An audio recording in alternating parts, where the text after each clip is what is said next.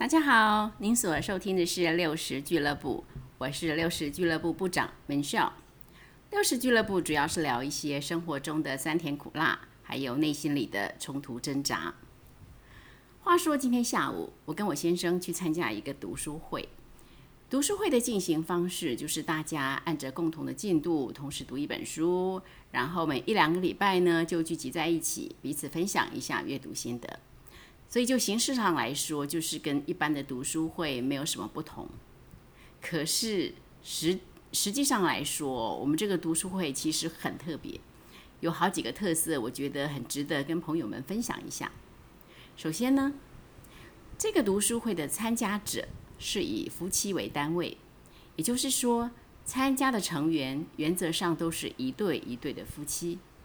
这是因为这个读书会成立的主要目的之一。就是想要借着读书，透过分享，让夫妻的关系可以变得更好，所以参加者设定为夫妻，啊，这是第一个啊，有一点不一样的特色。其次呢，这个读书会哈有不少的功课，夫妻俩呢在家里要随着进度照表操课，实际操练，啊，这一点应该是其他读书会比较少看到的。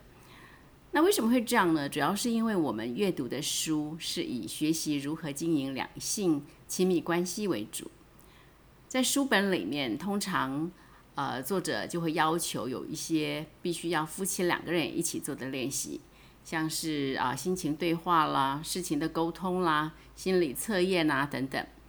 所以呢，这个参加的夫妻们必须先在家里完成所有的功课，再来讨论。当然啦。读书会嘛，哈，是一个软性组织，你不做功课其实也不会怎么样。不过呢，如果不做功课就没有体验，没有体验就没办法分享。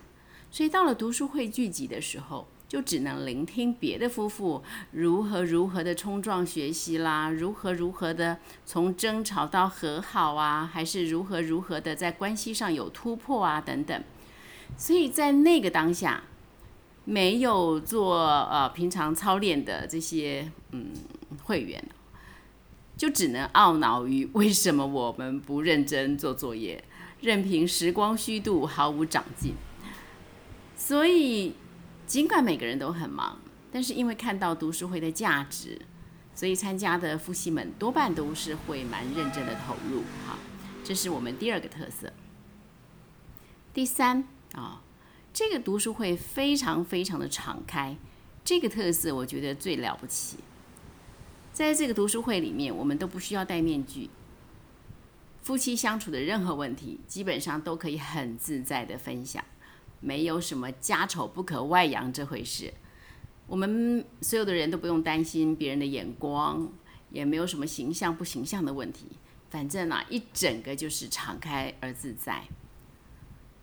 当然，这种敞开不会是一蹴可成的啦，哦，它不是瞬间发生，不是偶然发生，也不是自然会发生的，这是需要超高厚度的一种安全感跟信任感。你知道，安全感跟信任感的产生啊，除了我们呃成员之间有着相同的信念、相同的渴望之外，它是需要每一个人都用心经营，彼此之间不断不断的互动。才可能逐渐产生的。说实在话，我们我们自己的生活本来就已经非常非常忙了。当初这个召集人来邀请我们参加读书会的时候，我先生本来还蛮犹豫的，怕时间上会负荷不来这样。可是我一直很坚定哦，无论如何要把这件事情排在优先顺位上。为什么呢？因为我深深明白，在现今的时代中。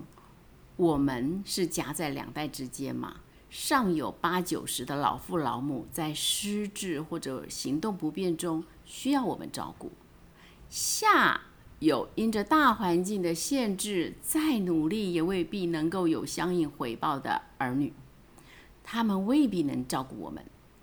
所以，如果我们能够拥有一个相知相惜、真心守望、彼此支持的知心团体。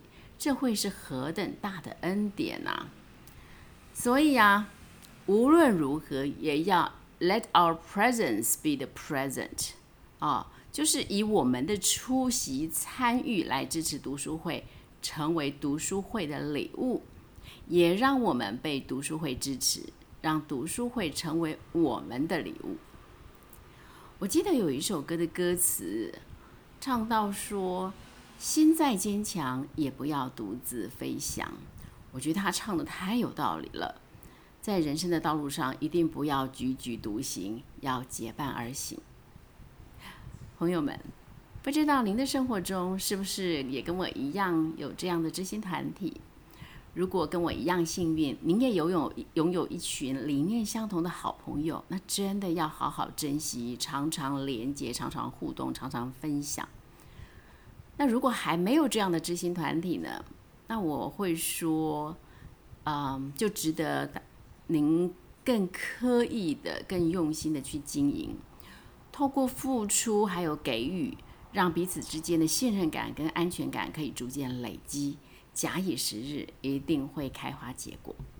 好，好，无论如何，明秀祝福您恩典满满，咱们下回聊。